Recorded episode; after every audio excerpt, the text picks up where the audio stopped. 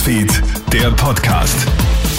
Hey, schönen Montagabend aus der Krone Hit Nachrichtenredaktion. Matthias Klammer hier und ich habe die wichtigsten Infos vom heutigen Tag für dich. Genau ein Jahr ist es mittlerweile her, dass der erste Österreicher gegen das Coronavirus geimpft worden ist. Doch aus dem damals herbeigesehnten Weg in die Normalität, der von der Politik als Gamechanger angekündigt wurde, wurde bisher nichts. Zum einen angesichts der Delta- und Omikron-Variante, aber auch vor allem wegen dem doch recht hohen Anteil an Impfverweigerern. Nicht verwunderlich, sagt auch Sozialmediziner Michael Kunze. Ich war auch begeistert dass die Impfung endlich da ist, aber dass politische Kräfte eigene Parteien nicht sehen, dass Politiker dagegen auftreten, mit dem habe ich nicht gerechnet und zwar niemand. Also ich bin maßlos enttäuscht über das, was sich abgespielt hat, weil wir einen wunderbaren Angebot, wunderbares Bouquet von Impfstoffen haben, nicht nur einen.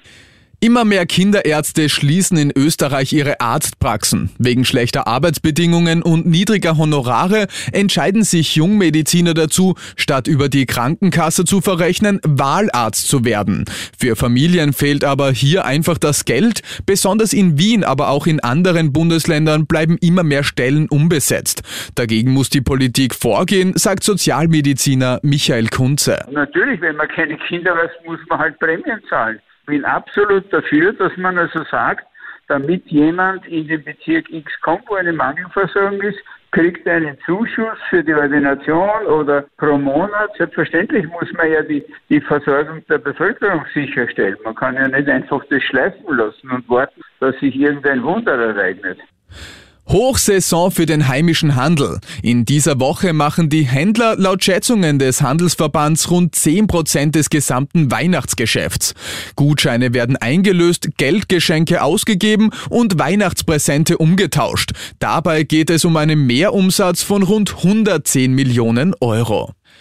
Und um mit ihrem Lover im Auto Sex zu haben, hat eine 28-jährige Mutter aus Argentinien einfach ihre Kinder aus dem Fahrzeug geworfen. Das hat den Kindern logischerweise nicht gefallen und so schreien sie neben dem Liebesauto herum und probieren die Türen zu öffnen. Daraufhin werden Passanten aufmerksam und alarmieren die Polizei. Die Mutter wird nun wegen Missachtung der Aufsichtspflicht angezeigt, die Kinder werden ihr weggenommen. Die ganze Story habe ich dir auch online auf kronehit.at gestellt.